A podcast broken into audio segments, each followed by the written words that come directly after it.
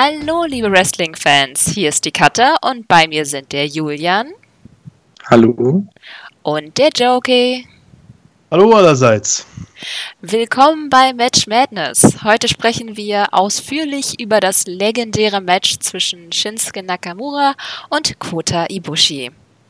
Gut, dann gibt es jetzt erstmal ein bisschen Trivia, damit das Match auch jeder zuordnen kann. Das Match fand bei Wrestle Kingdom 9 statt, am 4. Januar 2015 und war Teil des Double Main Events. Das zweite war Hiroshi Tanahashi versus äh, Kazuchika Okada für den IWGP Heavyweight Title, den Tana damals von AJ Styles gewonnen hatte. Ähm, Okada hatte den G1 für den Title Shot gewonnen damals. Äh, auch ansonsten echte coole Card mit AJ Styles gegen Naito, Goto Shibata noch als Mayo Tag äh, gegen Bullet Club, bestehend aus Doc Gallows und Arn Anderson.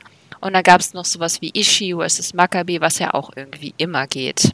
Äh, aber zu dem Match, das wir bequatschen wollen. Äh, Nakamura hatte äh, das IWGP Intercontinental Championship am 21. September bei Destruction in Kobe von Bad Luck Farley gewonnen.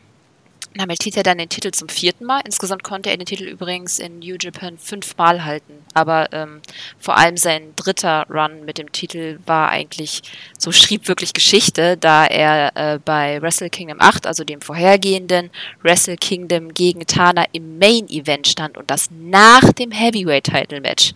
Das gab es so noch nicht. Deswegen sind sich, glaube ich, eigentlich alle einig, dass der Intercontinental Title durch Nakamura erst äh, Bedeutung bekommen hat. Und wenn man sich so ansieht, wer den Titel alles hatte, von Tanahashi über Naito, der ihn gleich fünfmal hatte, äh, über Jericho und Suzuki, würde wohl heute wahrscheinlich keiner sagen, dass es ein klassischer Midcard-Titel ist. Ähm, ja, das Match äh, zwischen Nakamura und Ibushi wurde bei Power Struggle am 8. November angesetzt. Dort hatte Nakamura seinen Titel gegen Shibata verteidigt. Äh, by the way, ein wahnsinnig gutes Match. Äh, und nach dem Match kam Ibushi raus, griff Nakamura an und forderte ihn heraus. Der nahm an, und wer schon das Match bei äh, G1 der beiden gesehen hat, wusste, dass das Match gut werden würde. Aber mit dem Match hat dann wirklich niemand gerechnet. Es war so gut, dass es von Wrestling Observer zum 2015er Pro Wrestling Match of the Year gewählt wurde. Und äh, das mehr als zu Recht. Äh, okay, genug Theorie. Ähm, oder soll ich noch irgendwas erwähnen? Habe ich was vergessen? Julian? Also mir würde spontan nichts einfallen. Gut. Dann die wichtigste Frage. Wann habt ihr das Match gesehen? Julian? Ähm, wann habe ich das Match gesehen? Also, ich glaube, das erste Mal war 2016, weil ich habe damals angefangen mit New Japan. Und das war mein zweites Match von New Japan, was ich geschaut habe. Ich glaube, das andere bekannte Match, was ja jeder damals gesehen hat, war AJ Styles gegen Nakamura von Wrestle Kingdom 10, das Jahr danach. Und das war mein erstes Match und Ibushi gegen Nakamura war mein zweites Match. Und wenn man so schon mal startet in der Promotion, ne, das zeigt eigentlich genau das, was New Japan repräsentiert. Und das hat mir halt super, super gefallen und mich gehuckt, dann auch weiterzuschauen. Absolut. Und du, Jokey? Ich habe das tatsächlich damals ähm, relativ äh, kurz nach dem äh, Geschehen, sage ich mal, gesehen. Also ich glaube, das war im Februar 2015 wirklich, also einen Monat später circa. Das kam halt daher, weil ich ähm, zur damaligen Zeit äh, auf YouTube äh, einige ähm, Wrestling-Videospiel-YouTuber verfolgt habe und die haben sich teilweise auch über Wrestle Kingdom 9 unterhalten damals. Und weil ich dann ein bisschen neugierig war, habe ich mir das ganze Event dann angesehen, halt einige Zeit später. Und ich war dann direkt so begeistert von der ganzen Company durch dieses eine Event und vor allem durch dieses Match, weil es war halt damals etwas, was ich zuvor als Wrestling-Fan noch nie gesehen hatte. Und deshalb hat es mich halt direkt abgeholt. Und wirklich dieses Match war die Auszeichnung Deluxe, sage ich mal. Also selbst der Main Event hat mich nicht so begeistert wie dieses Match, weil es halt einfach so grandios und einzigartig in dem, in dem Zeitpunkt war, wie ich halt, wie gesagt, noch nie vorher gesehen hatte. Deshalb war es auf jeden Fall ziemlich, ziemlich cool. Da haben wir ja dann alle relativ ähnliche Geschichten. Ich habe das auch noch 2015, also im Laufe des Jahres gesehen. Ähm, da habe ich aber noch sporadisch New Japan gesehen und das war definitiv eines der Matches, wegen dem ich dann kompletter Fan geworden bin. Ich habe mir das damals gleich zweimal hintereinander angesehen. Ich weiß auch, dass meine Mitbewohnerin reinkam und fragte, ob dieses Match denn immer noch gehen würde und ihr Unverständnis dann, als ich meinte, dass ich es gerade nochmal sehe. Also ja, mich hat das auch definitiv gehuckt. wahrscheinlich noch sehr viele andere. Also wenn ihr das hört und äh, mich würde das echt mal interessieren, für wen dieses Match alles so der Grund war, bei New Japan mehr oder überhaupt einzusteigen, könnt ihr einfach mal bei YouTube oder gerne auch bei Twitter irgendwie schreiben. Das wäre mal, glaube ich, ganz spannend. Gut, dann würde ich sagen, kommen wir zum Match. Ähm, ja, das hatte eigentlich von Anfang an dieses Big-Time-Feeling, finde ich. Äh, Nakamura mit Krone und Cape sah schon cool aus, oder fandet ihr das albern? Jokey? Also für mich definitiv vielleicht der beste Nakamura-Entrance aller Zeiten, weil es halt einfach, es hat so seinen Höhepunkt repräsentiert in seiner Karriere, beziehungsweise in seinem, in der Geschichte seines Charakters, weil das war halt einfach King of Strong Style personifiziert. Also diese Art und Weise dieser Inszenierung dieses Entrances mit der Krone, mit der Robe, es hat sich halt einfach sofort, hat man gemerkt, oder es hat sich angefühlt, dieser Typ ist der größte Star der gesamten Welt, wie er da einfach so in der Mitte der Halle stand und alle haben ihm zugejubelt. Er war der Meister, der alles quasi in seiner Hand hielt. Das war schon ziemlich cool. Ich glaube, der einzige Entrance, der da ein bisschen rankommt, ist der, ist der von Nakamura von Wrestle Kingdom 8, weil der ja auch ziemlich grandios war auf eine andere Art und Weise. Aber der von 9 hat definitiv einen sehr besonderen Stellenwert, auch bei mir. Wie siehst du das, Julian? Ja, das stimme ich komplett zu. Also für mich, ich würde sogar noch hinzufügen, dass das sogar noch mehr repräsentiert hat, dass er wirklich der Kinker ist gegenüber Ibushi auch, weil Ibushi, dazu kommen wir ja noch in der Match-Story, hat ja dann Nakamura so ein bisschen ja, idolized und ähm, wollte er so ein bisschen sein, aber Nakamura hat das halt hier schon mal repräsentiert beim Entrance, dass er der King ist und kein anderer. Ja, fand ich auch einen sehr coolen Symbolwert. Auch dass äh, Ibushi ist ja quasi reingesprungen gekommen. Und das hat irgendwie schon von Anfang an irgendwie die Match-Story erzählt, ohne dass das Match überhaupt losgegangen ist. Und das fand ich irgendwie schon alleine beeindruckend. Vor allem, wenn man es dann zum zweiten Mal sieht und man schon weiß, was passiert. Gut, Was man ja auch zum Entrance von Ibushi noch sagen kann, habe ich jetzt auch wieder realisiert, als ich das Match nochmal geguckt hatte.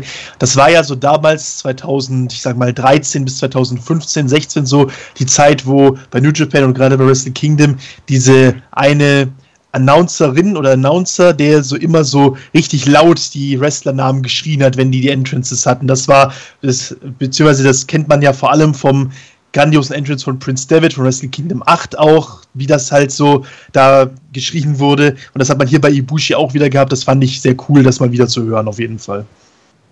Ja, stimmt. Gut. Ja, das Match ging ja dann relativ schnell los mit fiesen Strikes und man hatte wirklich auch von Anfang an das Gefühl, dass sie sich gegenseitig umbringen wollen. In den Seilen erlaubte äh, Ibushi dann keinen Clean Break, schmiss äh, Nakamura in die Ringecke und machte sich über seinen Signature Boot, diesen, dieses strange Shake-Ding, lustig. Das meintest du ja bestimmt auch, Julian. Und äh, zeigte, wie verbissen er damit ins Match geht. Und ich hatte auch da schon das Gefühl, dass da keiner unverletzt rauskommt kommt. Ging es euch da ähnlich? Äh, Jokey? Also ich fand halt von vornherein oder von diesem Moment an, dass es halt wirklich klar war, die Match-Story in diesem Match wird eine Riesenrolle spielen, weil man halt einfach gesehen hat, ja, okay, die Rollen, ist, die Rollen sind klar verteilt, Ibushi ist halt wirklich so der ich muss es so sagen, auch wenn es natürlich im Verhältnis zwischen den beiden nicht so krass ist, Ibushi ist der Jungspund, der halt sein Idol quasi gerade im Ring gegenüberstehen hat und der will halt einfach äh, zeigen, dass er mit ihm mitgehen kann und auch wenn er dafür ein bisschen äh, schmutziger agieren muss, indem er ihn halt nachmacht. Wobei, man sagt ja auch so schön, ähm, Imitation is the most sincere form of flattery, das könnte man hier drauf auch beziehen. Also wenn man jemanden nachmacht, zeigt man ihm quasi damit so die größte Anerkennung in gewisser Weise. Vielleicht hat das hier auch reingespielt. Aber ja, das hat quasi von vornherein gezeigt, diese Aktion, die ja auch dann, beziehungsweise so ähnliche Aktionen, die im weiteren Matchverlauf gemacht und aufgegriffen wurden, hat gezeigt, diese Matchstory hier wird ganz, ganz groß. Und das meintest du doch bestimmt auch, Julian, mit deinem Imitieren, oder? Genau, also dass man da eben, ja, dass Ibushi einfach versucht, so eine Art Mini-Nakamura zu sein, um ihn halt so ein bisschen herauszufordern. Und das hat er hier, das hat man hier sofort, also in den ersten drei Minuten schon gesehen mit Strikes und so weiter. Sie haben eine sehr ähnliche Offensive und die, ich glaube, ich weiß gar nicht, wie der Move heißt, diese Good Vibrations oder so heißt das, glaube ich. Ne? Ja, aber heißt genau. das bei WWE äh, so oder auch bei New Japan? Weiß ich nicht. Also ich habe das Match ja jetzt gerade noch äh, mal mit äh, japanischen Kommentatoren geguckt und die haben auch Vibrations gesagt. Also ich denke mal, okay. es könnte schon wirklich hm. auch bei New Japan so gehießen haben. Okay. Ja, Also das hat schon, wie du schon sagst, Jogi, die ähm, Match-Story eigentlich auf den Punkt gebracht und quasi, ja, das geebnet, was die nächsten 20 Minuten passiert, ne? Ja, das Foppen hat auf jeden Fall gewirkt, weil Nakamura wurde ja dann sauer und äh, gab ihm seinen Boot und Knee-Strike, äh, der Ibushi dann auch erstmal aus dem Takt brachte und der in Sicherheit nach außen floh. Wieder im Ring übernahm dann Nakamura natürlich die Kontrolle. Ibushi versuchte ihn mehrfach zu leveln, aber Nakamura tat unbeeindruckt und kam halt immer wieder zurück und unter anderem mit diesen respektlosen Ohrfeigen. Ähm, Im Prinzip ja, während Nakamura diese Erfahrung und Ruhe eines Veteranen gezeigt hat, zeigte sich bei äh, Ibushi, dass er halt in diesem Sportlächenlevel den Vorteil hat. Er landete danach ja auch den Suplex auf seinen Füßen und konterte dann einen Runner. Ähm, wie fandet ihr diese Rollenverteilung und habt ihr sie in dem Moment auch so klar wahrgenommen? Äh, Julian vielleicht? Ja, durchaus. Also man war von Anfang an, war einem klar als Fan, also egal ob man das Match das dritte Mal sieht oder das erste Mal, wer jetzt hier der Jungspund ist, wer der Challenger ist auch für den Titel oder nicht nur für den Titel, sondern auch für Nakamura. Und äh, das hat man hier super umgesetzt. Also die Konter waren sehr, also Richtung Ibushi, sage ich mal. Nakamura hat eigentlich relativ wenig gekontert.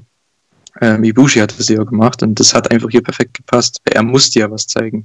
Ne, ich glaube, das war das erste große Match, sage ich mal, von ihm, wo er auch viele Augen äh, bekommen hat und da musste er abliefern und das hat er hier auf jeden Fall gemacht. Definitiv. Ähm, und äh, Nakamura hat ja wirklich, ich fand das auch dieses No-Selling einfach so, so wahnsinnig cool in dem Punkt. Ähm, wie siehst du das, Jockey? Ja, also ich sehe es ähnlich. Also es war halt einfach klar, dass hier quasi Ibushi diese Rolle als der Held äh, verkörpert. Das habe ich mir damals halt schon gedacht, weil ich hatte halt, muss ich so salopp einfach sagen, damals Japan halt hauptsächlich mit Anime verbunden, weil ich da in meiner Anime-Phase war. Und ich habe halt so direkt am Anfang, als das Match losging, schon gedacht, ja, okay, Ibushi, der trägt weiß, Nakamura, der trägt schwarz, die Held, Schurken, Rollenverteilung ist hier ganz eindeutig. Und so hat man es dann im Match ja auch ein bisschen so aufgebaut. Also Ibushi, der wirklich wie so ein typischer Anime-Protagonist versucht hat, Nakamura seinen Feind, seinen Schurken zu besiegen mit allen möglichen Mitteln, hat man das auf jeden Fall hier schon sehr gut aufgezogen und das hat einen auch wirklich abgeholt, einfach muss man sagen. Und das hat mich auch jetzt beim Rewatchen erneut abgeholt, auch wenn es schon so lange her war, dass ich das Match zuletzt gesehen hatte. Ja, wobei ich würde Feind gar nicht so sehr sagen. Also ja, es war durchaus so eine Feind-Gegner-Struktur, aber ich finde das nicht, dass man das Gefühl hatte, dass Ibushi denkt, dass Nakamura böse ist, aber es ist jemand, den er besiegen muss, um sich was zu beweisen und vor allem auch allen anderen was zu beweisen. Also es war so, Nakamura war so einfach die Mauer, die er überwinden muss. Und Nakamura selbst in sein Auge wahrscheinlich einfach die, derjenige, der den Neuling quasi auflaufen lässt, der zeigt, dass er nun mal New Japan verkörpert, dass er so mit das Face auch von New Japan ist. Oder seht ihr das anders?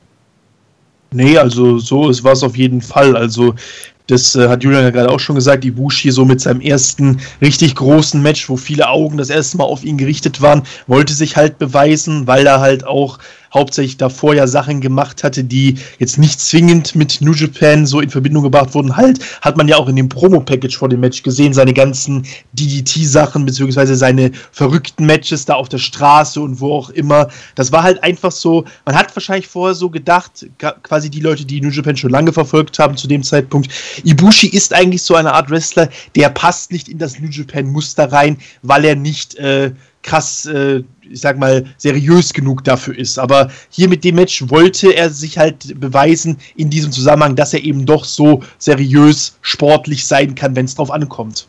Was ganz spannend ist, weil wenn man jetzt aus 2020 hinguckt, dann ist Ibushi halt einfach an einer ganz anderen Stelle.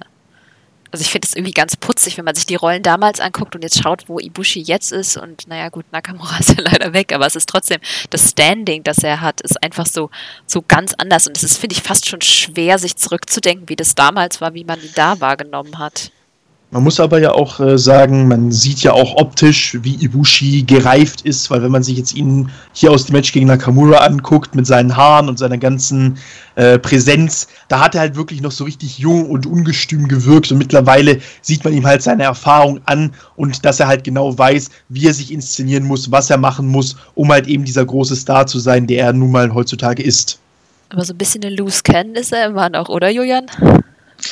Ja, ich weiß nicht. Also ich finde, er hat sich mittlerweile schon sehr an diesen New Japan-Style gewöhnt, weil das war ja damals, ich meine, er hatte schon G1 geworkt gehabt ähm, und auch mehrere, in, den, also in der Junior Division auch schon mehrere Matches gehabt, aber damals hat man schon gesehen, er war noch sehr frisch. Und jetzt, mittlerweile, fünf Jahre später, ist er halt schon sehr etabliert. Nicht nur als vom Standing her, wie ihr schon gesagt habt, sondern auch vom Match her, also vom Stil her, wie er in das Match reingeht, was er machen muss, um die New Japan Crowd halt auch abzuholen.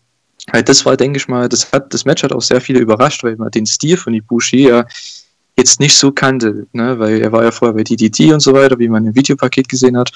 Und diesen Stil, dass der so gut clasht mit Nakamura, einem der populärsten Leute bei New Japan, das hat Ibushi auf eine ganz hohe Stufe gehoben damals und jetzt hat er diese Stufe ja immer noch beibehalten und sich da gefestigt. Und das ist eigentlich ein Riesending. Es ist für mich ein riesen äh, Pluspunkt für ihn, was er für eine Entwicklung trotzdem noch gemacht hat in den letzten Jahren, da auf diesem Level zu bleiben.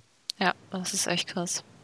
Gut, machen wir weiter. Ähm, wir hatten ja den Suplex, den er auf den Füßen gelandet hat. Ibushi äh, schickte dann Nakamura nach außen und folgte mit diesem krassen Triangle Moonsault, äh, der dann äh, von Nakamura dann äh, mit einem One-Leg Dropkick schließlich abgefangen wurde. Äh, er traf dann Ibushi mit ziemlich stiffen Knien gegen den Kopf. Die haben mich zusammenzucken lassen. War das bei euch auch so? Ähm, Jedes Mal wieder. Ja, oder? Jedes Mal wieder. Ja, weil, wie ich schon am Anfang sagte, bei mir war es halt einfach das erste Mal, dass ich ein Match mit diesem Stil gesehen hatte. Ich kannte sowas halt einfach nicht davor und deshalb hat es mich damals mhm. doppelt und dreifach getroffen, weil ich halt einfach, ich dachte halt echt, oh Gott, was macht der da mit ihm? Das war halt einfach so krass und jetzt, als ich es nochmal geguckt habe, auch wieder. Das, mittlerweile bin ich es ja so gewohnt eigentlich von New Japan, dass solche Aktionen kommen, aber es hat mich immer wieder trotzdem abgeholt und das tun bei diesen alten Matches eigentlich immer diese Moves, weil man muss es einfach so sagen, früher war es tatsächlich vielleicht auch noch ein bisschen krasser, weil eben noch dieser, diese Edge so ein bisschen war bei New Japan, während es jetzt langsam ja ein bisschen so äh, reingewaschener wird mit der Zeit und mit der größeren Aufmerksamkeit und so. Zumindest habe ich dieses Gefühl jetzt gehabt in den letzten anderthalb, zwei Jahren. Und früher war halt immer noch dieses, dieses gritty Feeling, fast schon so ein bisschen Underground-mäßig, weil halt damals New Japan immer noch wirklich so ein Nischenprodukt war im Westen. Ich weiß nicht, ob das nicht auch vielleicht ein bisschen was äh, einfach mit Tritten und Schlägen gegen den Kopf zu tun hat. Die sind halt extrem runtergegangen und ich denke, da hat bestimmt auch was der Mainstream mit zu tun, aber bestimmt auch der Vorfall mit Shibata. Ja, aber ja. da war in diesem Match ja auch noch was, was wir später dann haben werden, was mich daran erinnert hat. Ja, gut. Was ich, äh, was ich noch sagen wollte zu der Szene, wo äh, Ibushi den Moonsault nach draußen gezeigt hat, nämlich, äh, ich äh, kann jetzt mal hier direkt glänzen mit meinen Details und so, auch wenn das jetzt kein wirklich kleines Detail ist, aber Show und Yo als Young Lions am Ring, ja. das ist auch ein schöne, schöner Anblick, wenn man mal an heute denkt. Und da bin ich mir unsicher, weil das habe ich jetzt, jetzt realisiert beim, beim Rewatch. Da war ja auch ein Typ im Ibushi-Shirt am Ring, ne? Ja. War ja. das Michael Nakazawa? Ja. ja. Ah, habe ich doch richtig gesehen. Mann, ich wollte euch gerade fragen und ein Quiz rausmachen und du hast es mir einfach geklaut.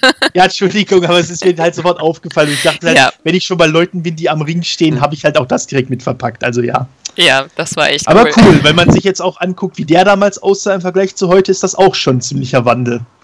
Mhm. Ja, bei allen. Also das ist sowieso ganz lustig, wenn man sich die Young Lions schon damals überhaupt so anguckt und was, Wobei und was man sagen muss, jetzt geworden ist. Weil man sagen muss, Show sah damals aus wie heute. Wirklich exakt. Selbst die Haare. Ja, jetzt wieder. Ja, genau. Das ist richtig. Aber kein ja Vergleich mehr zu früher.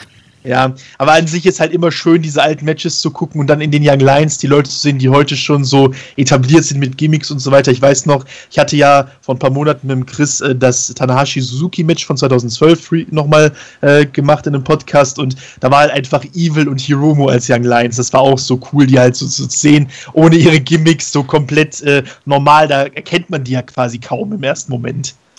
Ja, das stimmt, weil die halt auch sehr krasse Gimmicks einfach haben. Ja, aber da sieht man mal, wie Menschen sich wandeln können einfach. Ja, gut. Uh, Ibushi hatte dann schließlich ein Comeback uh, mit einem Top Rope für einen Two-Count. Uh, es folgte ein krasser Dragon Suplex und ein Standing Corkscrew Moonsault für einen weiteren Nearfall und dann lockte er Nakamura fast mit einem Knee Strike aus. Da dachte ich dann aber auch ganz kurz, es ist vorbei. Oder hattet ihr das nicht? Also ich, da war ich echt für einen kurzen Moment überzeugt damals. Ich weiß das ganz genau, dass ich da stand und so, nein! das war halt schon der erste Moment, äh, wo ich dann so realisiert, bei New Japan geht es auch viel um die äh, Gesichtsausdrücke der Wrestler. Weil wie man gesehen hat, Nakamura, wie der da lag mit weit aufgerissenen Augen, wie Red Shoes so ein bisschen mit der Hand davor gewedelt hat. Also, das sind halt diese kleinen, sportlich krassen Details, die New Japan seit jeher auszeichnen. Und einer dieser Aspekte ist, die ich so sehr an dieser Company liebe, hat schon damals mich beeindruckt und tut es heute auch noch. Also, das war wirklich auch schon wegweisend, würde ich sagen, für mich und wahrscheinlich auch für viele andere Leute. Äh, Iria, dachtest ja, also du damals auch, dass es vorbei ist? Nein, also das kann ich gar nicht mehr so sagen, wie das damals war, meine Reaktion. Ich habe es jetzt ja wieder geschaut ähm, und ja, ich wusste natürlich, dass das Match nicht vorbei war, dementsprechend. Ähm, von daher ist es ein bisschen geblendet dadurch, aber es war schon, das hat schon mal den Ton angegeben für das Match nochmal. Ne? Also was dann auch später noch kommt im Match, am Ende vor allem. Also die Stiffness, ne, kann man kaum überbieten, sage ich mal. Ja, es gab dann Phoenix Splash, der daneben ging, und die Mushi kam den Bombardier an den Hinterkopf. Allerdings war Nakamura viel zu fertig, ihn zu covern. Er trat dann Ibushi wieder an den Kopf und der kranke Typ Ibushi grinst einfach nur. Das ist so strange, dieses Grinsen, und so absolut cool. Storymäßig eigentlich der Moment, wo Ibushi kurz davor war, den Verstand zu verlieren. Oder, Julian? Ja, das ist immer bei jedem Ibushi-Match, da weiß man sofort, okay, jetzt geht's ab. Und äh, der wird ihn jetzt richtig abfacken und das hat er dann auch gemacht. oh man, da weiß man gar nicht, wie man das beschreiben soll so richtig. Es ist einfach nur, man ist auf einmal komplett still vom Screen und denkt sich, oh shit, was hat er jetzt gemacht? Und man will eigentlich gar nicht hingucken, was als nächstes passiert. Obwohl Ibushi das ja relativ safe trotzdem noch macht, in Anführungszeichen. Aber das sieht oftmals dann schon heftig aus, wenn er dann auch noch die Fists rausholt und so weiter. Also, ja, ja, geht's los. Jockey? Ja, also das ist halt ja so mittlerweile ein Markenzeichen geworden von Ibushi, diese Situation oder diese Szene, wo er halt immer so quasi was Nose zählt und dann plötzlich abgeht. Aber damals war halt auch eben das was ganz Besonderes, weil halt einfach, du hast gerade gesehen, wie dieser Typ so richtig krass viele Aktionen eingesteckt hat. Da steht er einfach auf, grinst sich einen ab und tritt selber zu. Also, das war halt auch, wie gesagt, damals eine Szene, die hatte ich so noch nie gesehen, hat mich so abgeholt. Also, das sind halt diese vielen einzigartigen Szenen und Aspekte, die dieses Match so besonders machen und ihm halt auch diese richtig große Rolle zutragen, dass es halt so wichtig war, New Japan überhaupt diese Aufmerksamkeit zu bringen, vielleicht für viele Leute. Ja. Ja, wie er schon sagte, Ibushi hat ja dann sein Comeback mit sehr stiffen Schlägen unter anderem. Ähm, Nakamura erwischte dann Ibushi endlich in einem Armbar äh, der sich dann aber mit Tritten in Nakamuras Gesicht befreien konnte, die auch irgendwie sehr echt aussahen. Ähm, Ibushi versuchte dann selber einen Bomaye und das ist eigentlich mit so der krasseste Moment im Match. Das sage ich wahrscheinlich sehr häufig. Ähm, Nakamura schaffte den Kick-Out bei 1. Wer hat da noch den Atem angehalten? Es ist, ich kann mir das, glaube ich, 30 Mal angucken und ich gucke, ich halte immer noch den Atem an. Oder? Wie geht's da euch, Jokey? Ja, ist halt auch diese typische New Japan-Szene, halt, wenn ein Gegner einen Finisher stiehlt von seinem Gegner, dass es halt einfach diesen Kickout oft bei 1 gibt, weil es halt einfach der Gegner nicht auf sich sitzen lassen will. Aber auch wir wieder. Das hatte ich in der Form noch nie gesehen damals, als ich das Match das erste Mal gesehen hatte. Da hat es mich auch so vom Stuhl gerissen damals. Weiß ich noch, ich bin aufgestanden und habe mich erstmal umgedreht, Hände über dem Kopf zusammengeschlagen, weil ich nicht glauben konnte, was das gerade war. Und ich habe äh, Glück, dass das Match danach kurz langsam war, sonst hätte ich wahrscheinlich einiges verpasst. Äh, Julian, ging es dir da ähnlich? Ja, ähnlich würde ich nicht sagen. Das Ding war damals, als ich das das erste Mal gesehen habe, ich wusste nicht, dass das der Finisher von Nakamura war. Ne? Also, dass dieser Knee Strike, weil der hatte, glaube ich, habe ja erst das AJ Styles Match gesehen, von einem Jahr später. Und da hat er, glaube ich, das Match mit einem Knie auf, also gegen den Hinterkopf beendet. Und da dachte ich, okay, ist das jetzt ein Finisher oder nicht, was er jetzt klaut? Und dann hat er halt den Knee-Strike durchbekommen und dann ist er bei 1 ausgekickt, da habe ich gedacht, okay, das ist ein Finisher, weil der würde nie bei 1 auskicken bei diesem Nearfall. Also, ähm, ja, einfach nur grandios. Also, selbst wenn man das Match jetzt nochmal schaut, ähm, man wird immer wieder davon mitgerissen, weil es passt aber perfekt zur Story. Also, ne, er zeigt alle seine Moves ähm, und nacheinander weg und bei dem Finisher kickt er bei 1 aus. Und Ibushi, man hat sofort gesehen in seinem Gesichtsausdruck, oh shit, was muss ich jetzt noch machen, damit ich den unten bleiben oder unten behalten kann. Oh ja, und das Publikum vor allem, das fand ich auch, das ist mir jetzt beim nochmal angucken echt aufgefallen, wie, wie still es dann war und wie geschockt die Leute geschaut haben. Also ich meine, der Bombardier ist ja quasi heilig eigentlich gewesen. Und ja, das war schon echt krasser Moment. Gut. Ähm, danach gab es einen Schlagabtausch. Nakamura versuchte die Oberhand zu gewinnen, bekam aber von Ibushi einen Double Stomp ab. Äh, dann hob dieser Nakamura mit einem Deadlift A auf das Second Rope und verpasste ihm einen German Suplex in den Ring. Einen zweiten Suplex konnte dann Nakamura dann aber entgehen, indem er Ibushi einen Headbutt, äh, Headbutt gab. Äh, super krasse Sequenz. Das mit dem Deadlift habe ich mir auch diesmal einfach mehrfach angesehen, weil ich das irgendwie immer wieder echt krass finde, wie Ibushi ihn da einfach hochwuppt und es sieht wirklich aus, als würde Nakamura nichts tun, wobei man natürlich weiß, dass er nicht ganz totes Gewicht gespielt hat. Ähm, wie findest du die Sequenz, Julian? Also ich fand sie grandios, natürlich stimme ich dir auf jeden Fall zu. Er zeigt den Move ja nicht so oft, ne? also wirklich nur in großen Matches und das hat hier auch perfekt reingepasst durch, ich finde, der sah hier in dem Match noch krasser aus, weil ich glaube, mitten im Flug hat die Kamera, also haben die die Kamera gewechselt und da hat man die Landung fast gar nicht mitbekommen. Das heißt, es sah so heftig aus, als dann Nakamura sich dann übergerollt hat, als er auf den Nacken gefallen ist. das fand aber, ich relativ krass. Aber ich fand, dadurch sah der Move nicht so gefährlich aus, wie er ja, es genau, die letzten genau, Jahre ja. immer getan hat. Ja, das stimmt. Sah, also wenn man das jetzt halt, mehr, genau. Es sah halt klar danach aus, als ob Nakamura mehr auf dem Rücken als auf dem Nacken gelandet wäre. Also war es in der Form sogar safer, als es mittlerweile ist, was ja eigentlich, äh, man muss sagen, vielleicht sollte Ibushi den Move wieder so ausführen wie damals, damit es halt sicherer bleibt für seine Gegner. Ja. Das scheint halt nur durch den Kamerawechsel sah es halt noch krasser aus, finde ich, von dem Move an sich her, weil ich denke mal, damals hat man diesen Move, also ich habe, das war mein erstes Ibushi-Match, ich habe den Move noch nie gesehen damals und ich dachte, what? Und jetzt beim Rewatch habe ich halt gemerkt, okay, durch diesen Kamerashot sah das eigentlich relativ krass aus, weil der Move war relativ safe. Also er hat ihn jetzt ja nicht sonst, wie sonst immer, äh, komplett durchgezogen. Also das passt schon.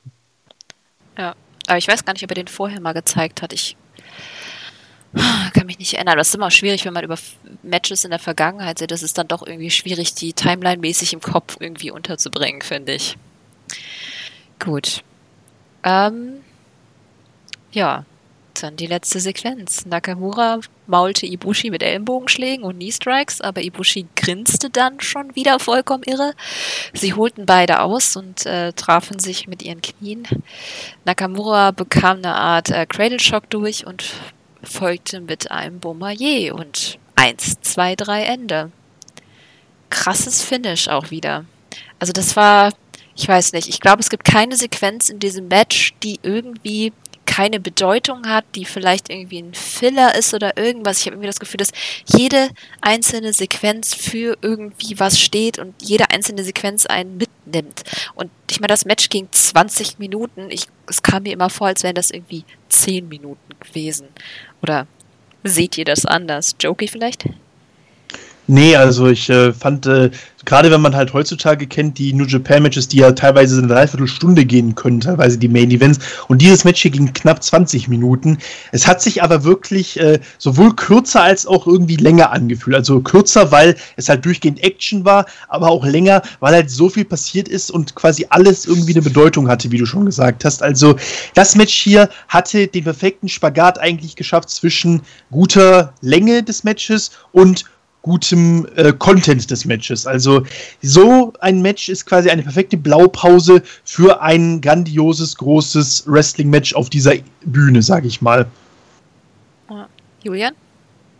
Ja, also zu dem Finish, also ich fand, das hat eigentlich die Story auch wieder zusammengefasst irgendwo, weil Ibushi hat im Match eigentlich so gut wie alles gekontert, was Nakamura ihm entgegengeworfen hat und hier gab es zwei, drei schnelle Aktionen und den Boumaier und fertig war's. Weil man hat gesehen, Nakamura musste einfach mit dem, mit mehreren Aktionen schnell nacheinander weg, da jetzt äh, und mit dem Boumaier abschließend und Ibushi nach unten, um, um, um ihn unten zu halten, das wollte ich sagen.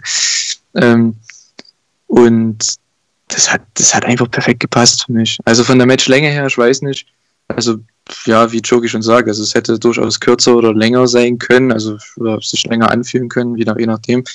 Ähm, es war Action da durch die Athletik von Ibushi, aber halt auch eine Länge irgendwo durch diese, ja, ich sag mal, Striking-Sequenzen auch irgendwo. Die haben die ja relativ lang aufgebaut.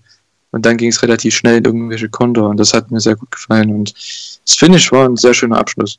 Man könnte vielleicht sagen, dass es zu abrupt war, aber ich fand, das hat eigentlich die Story perfekt abgeschlossen in dem Match. Wie meinst du zu schnell? Also es war relativ abrupt. Also wenn man jetzt sich das Match an sich anschaut, es gab immer wieder Konter, immer wieder Konter gegenseitig und dann gab es zwei Moves und dann, glaube ich, den Boumaier aus dem Stand und dann war es auf einmal vorbei, so ungefähr. Also kein Kickout nochmal, sonst hast du ja in New Japan Matches nach diesen schnellen Moves nacheinander weg immer noch ein Kickout oder überhaupt in Matches heutzutage. Vielleicht lebe ich da auch schon zu sehr in 2020, aber ähm, es ist halt heutzutage mehr in diese, in diese Richtung, finde ich. Ja, das stimmt. Es gibt schon sehr viele Kickouts in letzter Zeit. Aber es hat sich, glaube ich, echt gesteigert in den letzten fünf Jahren, wenn ich mir das mal überlege. Ich weiß nicht, ob ich die Entwicklung gut finde. Das ist ja auch, äh, was viele Leute wirklich sowohl an New Japan als, äh, als auch an äh, Dingen an NXT kritisieren. Einfach, dass man quasi diese krassen Finisher-Kickouts hat, die vielleicht nicht zwingend nötig wären. Kann ich auch teilweise verstehen, weil manche Matches haben halt einfach diesen Overkill Oftmals bin ich aber halt auch selber dieser Sache erliegen, weil halt einfach der Fluss des Matches so gut war und man quasi ja einfach drin war und es einem egal war, was passiert ist. Aber wie gesagt, ich kann diesen Kritikpunkt verstehen und ich finde es auch eigentlich besser, wenn es auch mal so größere Matches gibt, wo halt wirklich nach einem oder zwei Finishern schon Schluss sein kann. Ja.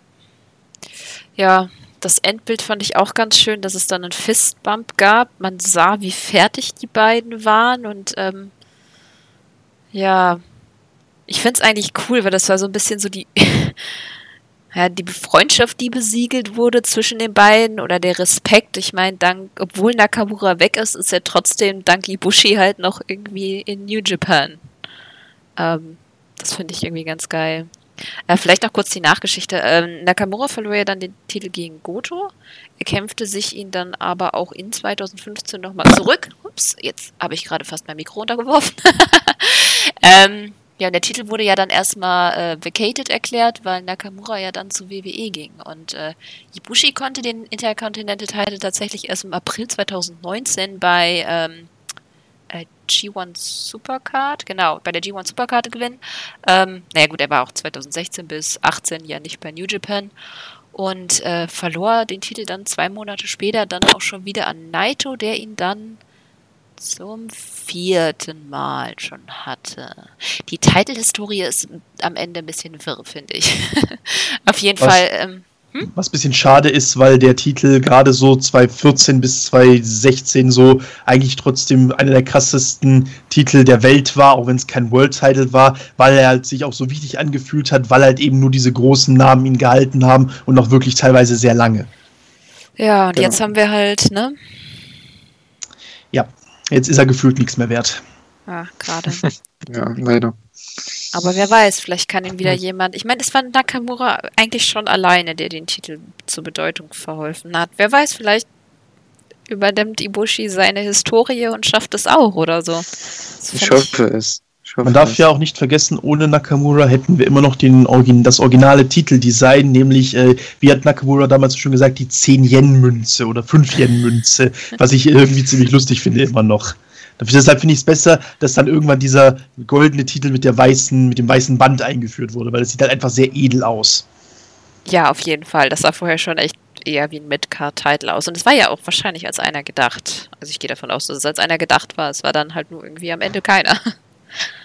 Und New Japan schadet das nicht, vor allem wenn man sich in den letzten Jahren so den Heavyweight, äh, das Heavyweight Championship anschaut, dass es dann einfach so einen zweiten Titel gibt, der nicht ganz gleichwertig ist, aber doch irgendwie zumindest die Möglichkeit hat, gleichwertig zu sein, ist irgendwie, fand ich irgendwie mal ja. wichtig. Deswegen finde ich es halt gerade irgendwie so ein bisschen schade und ich hoffe, dass äh, irgendjemand Evil einen von beiden abnimmt, damit die beiden wieder getrennt voneinander sind. Es ist halt auch ein Titel, der eine Show Main Eventen kann, wie der World Title. Das ist halt das Gute bei dem Titel. Es ist kein World Title, aber es ist ein Titel, dadurch, dass ja den immer solche prestigeträchtigen Leute den gehalten haben, für lange Zeit auch, wie Nakamura, wie Tanahashi, wie Bushi, wie Naito auch irgendwo, dass man mit diesem Titel halt auch Main Eventen kann, weil das eben die so große Stars sind, dass das geht. Und äh, ich hoffe, dass man da wieder zurückkommt jetzt. Und Ibushi wäre eigentlich der Beste, um das zu machen, weil im Heavyweight-Title geschehen sehe ich Ibushi momentan 2020 und weiterhin ähm, einfach nicht. Deswegen ist für mich eher so der nächste alleinige IC-Champion, hoffentlich. Ja, das hoffe ich eigentlich auch, weil ich glaube, dass wenn Ibushi erklärt, dass er den Titel wieder zur Größe verhelfen will, dann kommt es halt einfach true rüber, einfach wegen seiner Geschichte mit Nakamura und auch wegen dem Match. Und auf so bin ich überhaupt übrigens auf dieses Match gekommen, weil ähm, ich mit äh, einem Kumpel darüber geredet hatte, wie man quasi den Titel wieder aus seinem Sumpf rausholen kann, weil gerade ist es einfach nur, ach guck mal, der ist Heavyweight Champion, ach, der ist auch noch IC Champion, das ist ja weniger spannend. Und äh, das finde ich halt sehr deprimierend, deswegen ja, Mal gucken, ob wir recht behalten. Wünschst du dir was anderes, Joki, oder wäre das auch so dein Traum? Also ich habe tatsächlich aktuell bei New Japan, äh, was solche spezifischen Sachen angeht, keine Wünsche, weil mein Wunsch war Anfang des Jahres nur, dass die Naito Story erzählt wird und das ist passiert. Aktuell habe ich tatsächlich keine besonderen Wünsche, was New Japan Entwicklung angeht. Ich wünsche mir hauptsächlich einfach nur, dass jetzt irgendwie erstens der Content ein bisschen zurückgefahren wird, damit sich wieder ein bisschen größer und wichtiger alles anfühlt und zweitens, dass halt wieder ein bisschen Struktur in die allgemeine Company reinkommt, dass halt wieder sich Sachen so anfühlen, dass ich mich darauf freuen kann, im Vorfeld die zu gucken, weil aktuell habe ich halt wirklich dieses Gefühl, wenn ich kein New Japan gucke, verpasse ich überhaupt gar nichts. Ja, Summer Struggle hilft nicht unbedingt. ja, nee. das ist halt diese strange Covid-Ära. Ja, wie ich schon äh, mehrfach mir so überlegt hatte, es wirkt halt wirklich so, als wolle New Japan krampfhaft versuchen, die ganzen Monate, die halt wegen Corona ausgefallen sind, jetzt halt wirklich schnell, schnell doch noch mit Shows durchzudrücken. Also, dass man quasi die, ähm, wie viel war es jetzt, vier Monate, dass man die, dass man vier Monate an Content quasi jetzt so schnell wie möglich raushaut, damit man die gleiche Anzahl an Content äh, vielleicht geboten hat im Jahr. Vielleicht sind da ja irgendwelche vertraglichen Verpflichtungen mit äh, Bushiroad bzw.